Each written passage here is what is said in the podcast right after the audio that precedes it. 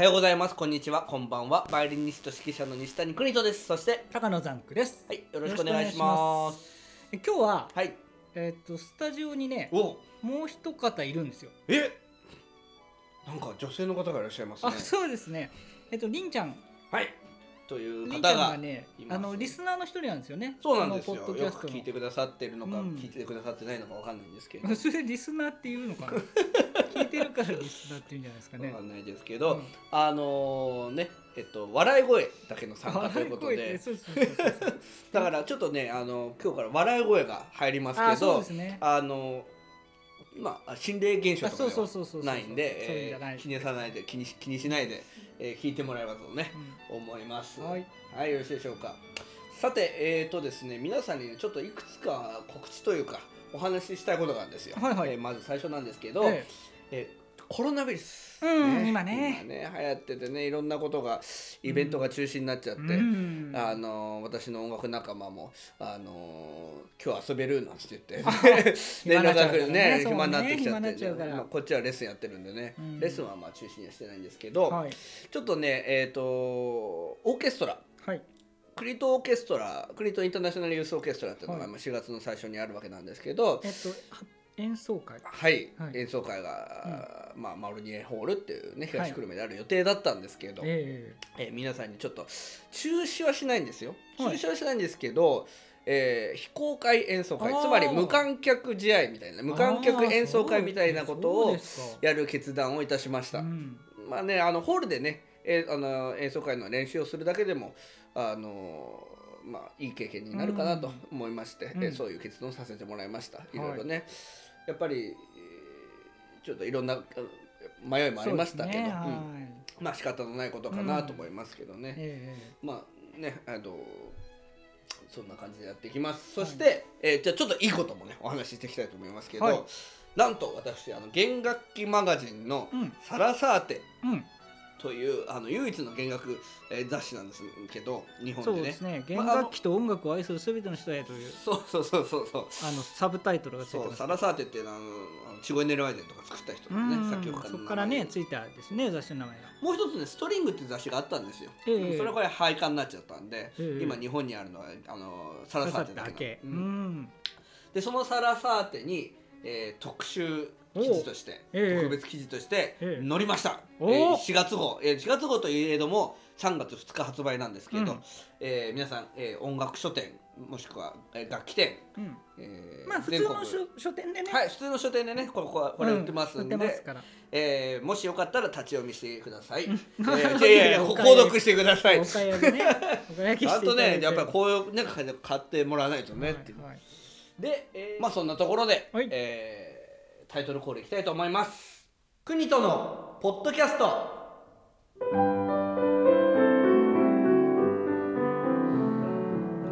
国とのポッドキャスト。このポッドキャストはバイオリニスト指揮者の西谷邦人さんが音楽趣味その他興味のあることについて語る配信番組です。えーこの番組は Apple Podcast、YouTube、アンカー、Spotify などで配信されているポッドキャストですのでチャンネル登録、購読をお願いいたします。なお Twitter アカウント、Gmail アドレスも開設中ですはいありがとうございます、えー今日はですねなんと、ええ。お便りをまたはい。いただきまして、ええ2度目となります、はい。お便りありがとうございましたえー早速なんですけどお便りの中にあった質問を、はい、えー紹介させていただきますけどじゃあその前にちょっと CM いきます。おはようございます。こんにちは。こんばんは。バイオリニストの西谷邦人です。この度は名門のコンサートホール浜離宮朝日ホールにて第10回目となるバイオリンリサイタルを行う運びとなりました。今回は私の大好きなメンデルスゾンシリーズとして隠れた超名曲であるバイオリンソナタヘチョウチョウを著名ピアニストの新野陽介氏とそして私が弦楽合奏版に編曲した有名なバイオリン協奏曲を私の仲間たちと演奏いたします。またおことの岡部梢さんとも新しい宮城道夫のレパートリーに挑戦します。第10回西谷邦人バイオリンリサイタルは2020年5月10日土曜日13時半会場14時開演浜離宮朝日ホールで行います。チケットは E プラスファミリーマートファミポートにて発売中です。一人でも多くの方にぜひ聴いていただきたいコンサートです。ぜひご来場ください。浜離宮朝日ホールにて皆様のご来場楽しみにお待ち申し上げます。えーそれではね、はい。お便りを読ませていただきたいと思います、はい。えーラジオネーム映画キャッツを見て以来猫が人間に見えるようになったさんからのお便りです、ずいぶん長いですね。ね。嬉しいですね。はい。面白いですね。はい。えーこんにちは。はい、こんにちは。いつもお二人のトーク楽しく聞かせていただいています、えー今日は質問を送らせていただきました。お。はい、演奏会はもちろんテレビ YouTube SNS こちらのポッドキャストのようにたくさんのツールで演奏や演奏家の方を見聞きできるようになりクラシック音楽ファンとしては嬉しい毎日です。最近は謎に包まれていた音楽家の方の素顔を知ることも増えて音楽の楽しみ方がとても広がってきているなぁと思います、うんうん。えーそこでプロの演奏家の方をとてもざっくり分けるとオーケストラや吹奏楽団といった団体に所属もしくはエキストラとして演奏される方と、うん。えーアンサンブルなどしつつも基本はソリストという方がいらっしゃると思います、うん。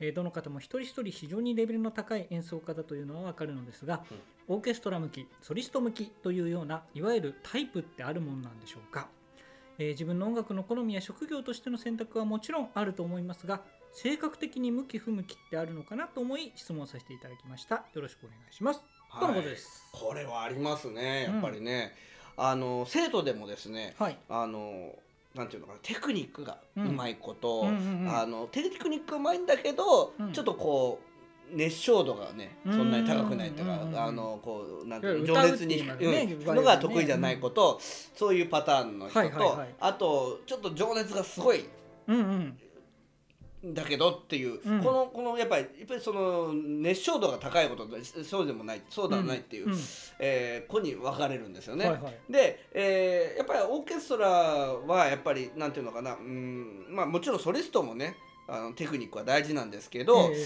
あのそういう間違いないで弾くっていうのはやっぱり大事だと求め,、ね求められますしはい。あの例えば世界のオーケストラの,、はい。あの共通のオーディションの曲っていうのなんですよ。はい。バイオリン。で、まあ、結構ねバイオリンに限らず、まあ、他のなんかフルートとかそういう楽器もそうかもしれないですけどえあのバイあモーツァルトの曲を弾かされるえことが多いんですよ。うん。でまあモーツァルトが基礎になっててええ。やっぱりモーツァルトをちゃんと弾ける、えーなんとかなバイオリニスト、はい。で正確性があるバイオリニスト、っていうのはやっぱり好まれますよねオーケストラでね。オーケストラにねうん。はいあーなんていうのかな。もちろんねオーケストラの中に入って、はい。あの間違っちゃっても分かんないみたいなところあるかもしれないけど、ええ。あのやっぱり指揮者としてはね、うん。できるだけ間違えないように、うん。えー弾いてもらいたいっていうのはやっぱり正確性が非常にうん。高い奏者、なるほど。であと指揮者のこととかをうん。パッと言われてうん変えられるあの理解するっていうことがうんやっぱり大事なんで人の話を聞くことができる。僕は得意じゃないかもしれないけど、あの人の話を聞けるっていうのはやっぱりあのオーケストラプレイヤーの第ね条件だと思いますし、うん。あとコンサートマスターとかそのプリンシパルっていう要は第一バイオリンの、ね、首席奏者はコンサートマスター第二首席第二バイオリンの首席を、まあ第二首席もしくは、えープリンシパルなんて言ったりするんですけど、ええ。その人が決めたボーイングって言ってあの、うん。要はあのなんて言えばいいのかな弓順とか、まあ決め事ですよね。あと、うん。あそういうそういうのをちゃんとまあ言われたらすぐパッとこう、うん。なんていうのかなはいっつって言ってあのー対応できる。うん。っていうのはやっぱりオーケストラあ向きというかオーケストラに入るにはもう絶対条件かなとなるほど。はい。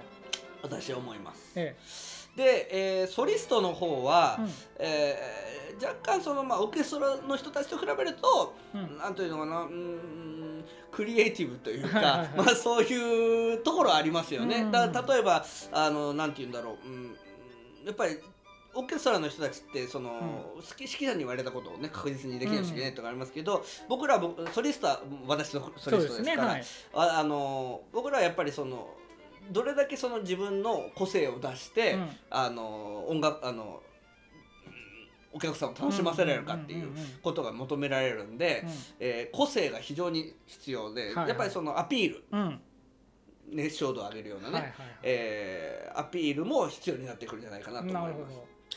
でまたまあプロの話になるとちょっとねそのちょっと、えーお金の話とかもね、うん。出てきますけど、うん。やっぱりおその食べていくにあたって音楽をかお音楽じゃないお金をね稼ぐにあたってはい。えっ、とまあソリストっていうのはちょっとまあ大変ですよね。あの事務から全部やんなくちゃいけませんから。事務所に入ってる人はいいんですけど、まあ、大概の人は大体事務所入っていたとしてもあの、まあ、自分で確定申告やってる人もいいだろうしあの自分で事務やってそのなんていうのあの自分の演奏会を企画して企画とこから始まって、うん。でそれでなんていうのクリエイティブにそのその演奏会を組み立てて、うん。宣伝したりして、うん。それでいってさらに演あの練習して、えー自分でもうボーイングから全て決めて、うんうんうんうん。ソリストも決めてって言って、うん。演奏会の準備もいいね、はい。やったりする。だからある意味では自由性が高いですけど、あのある意味ではすごい大変、うんうんうんうん自営業になるわけですよね。ね。はい。でまあオーケストラの場合はあのとても有利であのすあの事務局が結構全てやってくださるんで、うん。あのそういう意味では音楽に集中できるっていうね、あの羨ましいなっていう私からするとやっぱりちょっと羨ましいなっていう、うん。そういうメリットがありますオーケストラの人たちだから、はい。まあそのタイプで言うと、うん。よくサラリーマンか自営業かみたいによく言うじゃないですか、うんうんまあ、そういう感じかなと思います。だから雇用されるのが、まあ、オーケストラプレイヤーなんで、まあそういうサラリーマンタイプ。で、えー自営業はやっぱり自分で、うんうん。あのやっていかなくちゃいけないんで、うんうん。あの自営業タイプとうん。いうふうな感じになりますよね。なるほでまあいろんなことをねやっていかなくちゃいけない。でも別にオーケストラの人も別にあのソロをやれないわけじゃないですよ。どええ。だからあの中にはあの手塚先生なんてそうですよね。ね。いろんなことやってますから、はい。オーケストラやりながら、あうん。のダンスやったり歌やったり、ん。あの指揮やったり、うん。あのオーケストラ教えに来てくださったりね、もちろんあのまあなんだろうあの生徒を教えたりもしてますから、だからなんだろう別にソリストをやったからオーケストラやっちゃいけないってわけではないし、うん。オーケストラやってるからソリストやっちゃいけないってわけでもたないんで、だまあ向き向き不向きというかまあそういう違いがあるっていうことですね。そうなんですよ、うんそうなんですよ。まあだからねどっちがいいだろうなんて考えてて、うん。でこの子はそうだから例えばこの子は、この学生は生徒はテクニックがね、うん。得意で熱唱度が低いからじゃあオーケストラに行けってそういうわけでもないんですよ。ど。っちがやりたいかなんで、ああ結局はね。うん、結局ねだからそのどっちがいいかっていうのはその人次第かなと思いますよね。ただ僕ねあのスポーツで団体競技とかではい、まあサッカーで言うと分かりやすいんですけどはいはこうなんか僕あのいわゆるこうああいう集団競技ってねあの、うん。ちゃんときっちり仕事をこなす人要は自分の役割。い、自分のポジションを守って、うん。これをやれあれをやれって言われたらそれを守る人と、うん。いわゆるイマジネーションを使っていわゆるファンタジスタとイタリアでは言われる、あの僕はそういうねノーベルト・バッチョとか昔言った人好きなんですけどそういうなんか自分一人でこうみ切り開いてうん。もうあの一人で何人も抜いてゴールしちゃうみたいな、うん。そういうそのきっちり仕事をこう自分の仕事をこなすタイプと、うんこうイマジネーションで何かを切り開いていくタイプどっちもプロの選手なんですけどうん。そういう感じの違いですかね。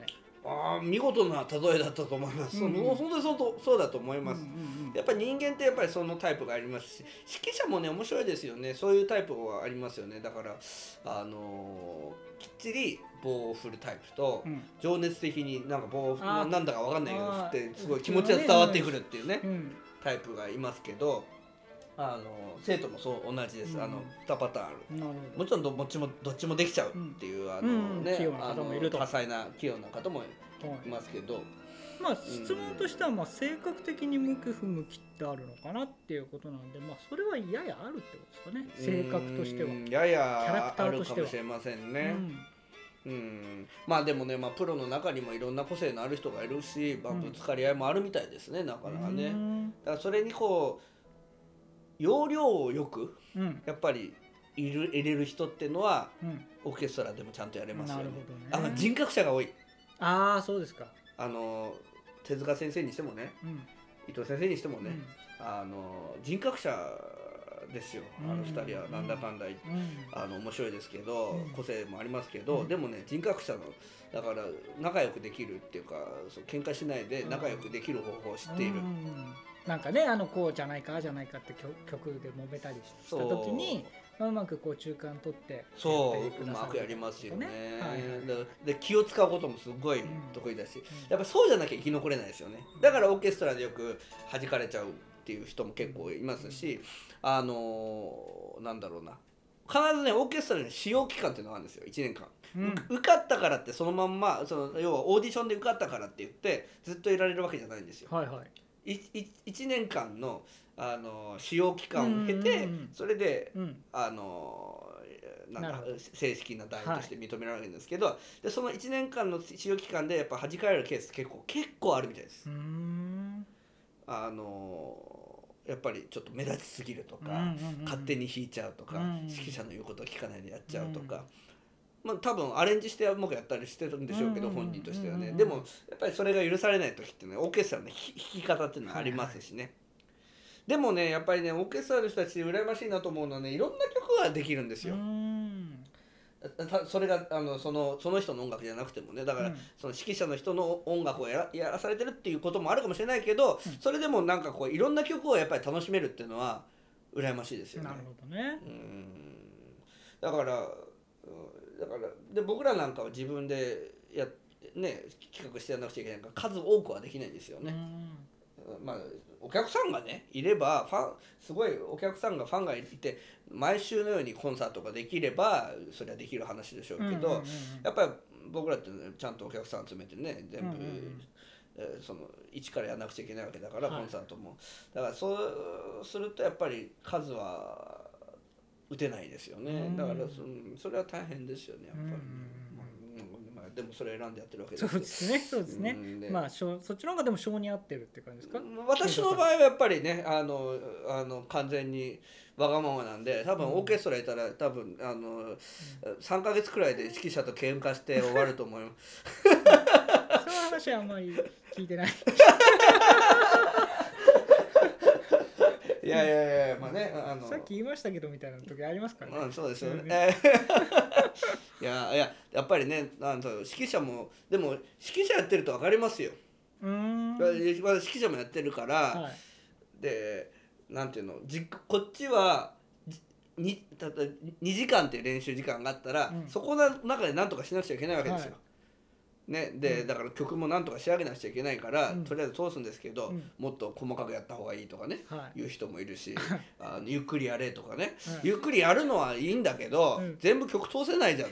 それでいいの？っていう。だからだからやっぱりそういう意見の違いは出てくるから、だからそそそういうところプロでもやっぱりそういうのあるみたいですよ。今のところ合ってなかったじゃんっつって言ってももうもう時間を過ぎてるからもう終わりだみたいなね、とこでで1時間いくらでやっぱやってるから時給いくらでやってるからもうそこで終わりにしないとっていう。うん「いやそれはおかしいだろ」って言って喧嘩になっちゃうところね。うん。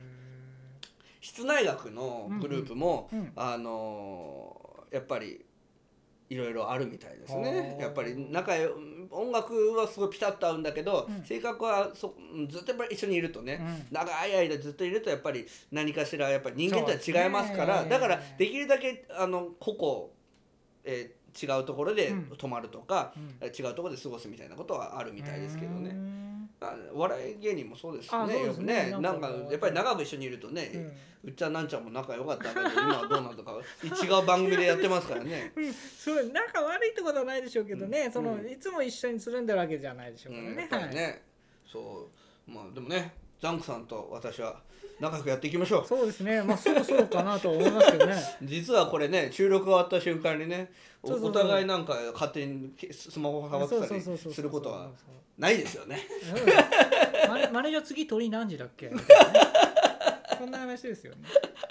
まあまあまあまあ。あのこ答えられましたかねちゃんとね質問に。そうですね。どうですか？まあだから、ん。えっ、とまあ向き不向きはあるとあるし、まあでもでもできないわけではないんですよお互い。結局やっぱり好きな方、ね特にあのお子さんとかは好きな方を行った方がいいってことですかね。うん、やっぱり合奏とかね合わせるのが大好きだ。うん。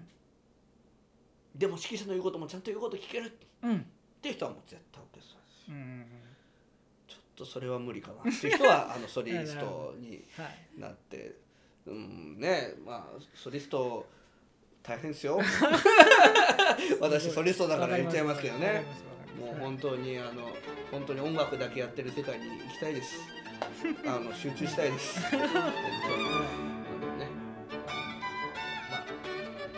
まあそういうわけでね、映画「キャッツ」を見て以来猫が人間に見えるようになったさん。これでよ分かりましたかね。はい、あの、ね。よろしくお願いします。これでまた質問をお待ちしてますんで、はいぜひと思います。ひお。願いします。はい、それでは、えー今日も本当にお聞きいただきありがとうございました。えーお相手は私西谷邦人と。は高野ザンクでしたいありがとうございました。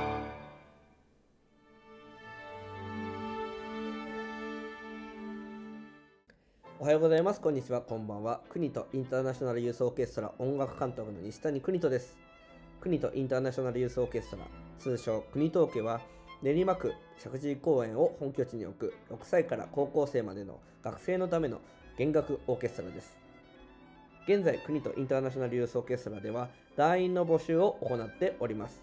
募集楽器はバイオリン、ビオラ、チェロ、コントラバスです。ぜひ国とインターナショナルユースオーケストラ公式ウェブサイトの団員募集ページ内にあるお申し込みフォームよりお申し込みください。ぜひ演奏し